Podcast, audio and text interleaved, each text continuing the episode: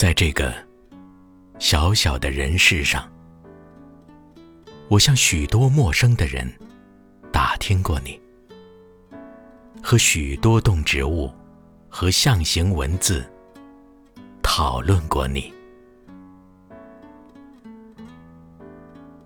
夏夜，我加入天真的萤虫小分队，凭那么一点点微热的光亮，竟找到你的村头。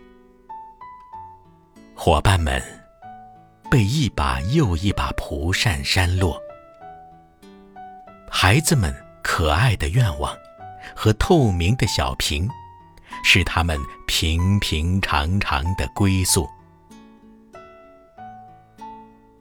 是时候了，我调动所有的阅历，辨认着门窗。果然，那个篱笆很有才气的编在那里。我是要告诉你一些心思，要不然，我怎么会摇着后园的竹叶和你商量？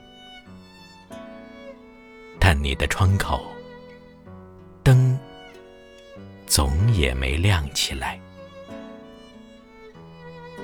无论如何，我要留一个形象给你。于是，我头戴各色野花，跑进你梦中。我的踌躇，铺成你清晨起来。不曾留意的那条小道，很自然的，你顺着它走下去，写些激动人心的故事。